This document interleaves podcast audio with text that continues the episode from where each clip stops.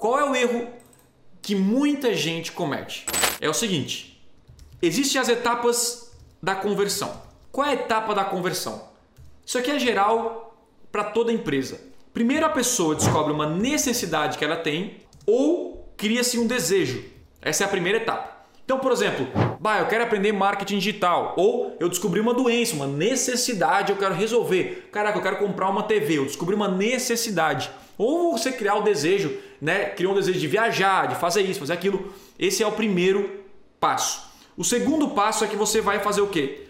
Vai descobrir através de conteúdo informações sobre aquele produto, sobre sobre como resolver essa necessidade ou esse desejo que você tem. Então, basicamente o seguinte, olha que profundo que é isso aqui. Então, basicamente, descobri que eu quero comprar uma TV. Cara, eu quero botar uma TV na minha sala. O que, que eu faço? Eu vou no YouTube, eu vou no Google, começo a pesquisar, começo a entender qual a melhor TV, não sei o que, cara, pergunto para pessoas né, que eu conheço, aquela coisa toda. Você vai atrás de informação. Você vai atrás de informação. Show de bola. Aí no segundo momento, o que, que você faz?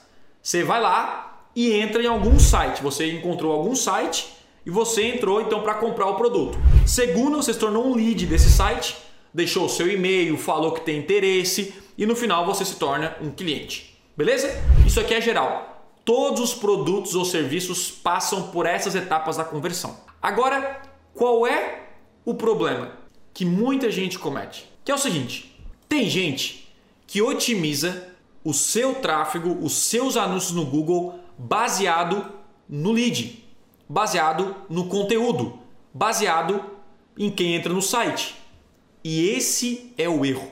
Você sempre deve focar na otimização no seu público comprador e não em quem gera mais leads. Eu vou te explicar uma coisa para ficar mais simples. Eu fiz uma campanha de lead e essa campanha de lead é para, vamos supor, uma campanha de lead para pessoas, é, uma lista de interessados em comprar o conversão extrema.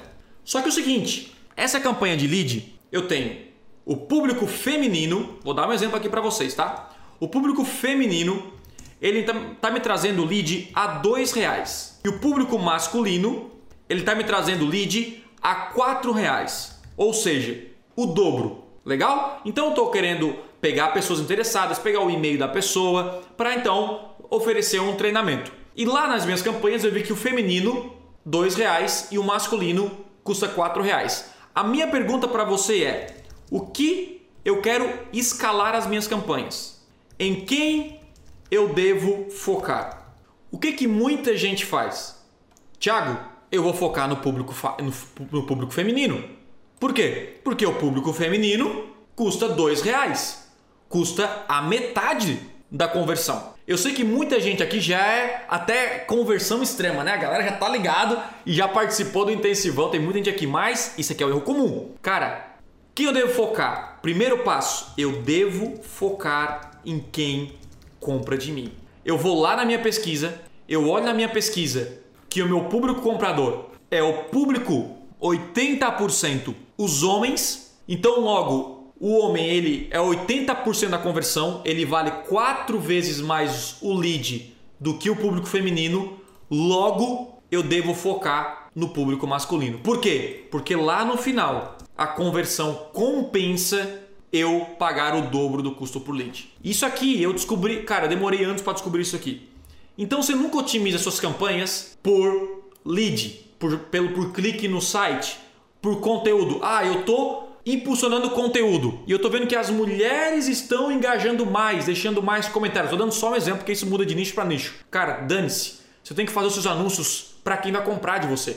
Você tem que criar o desejo ou a necessidade de quem vai comprar de você, de quem vai passar todo esse funil até se tornar o seu cliente. Quem tenha mais chances, mais possibilidades de se tornar o seu cliente. Beleza? Então essa é a parada.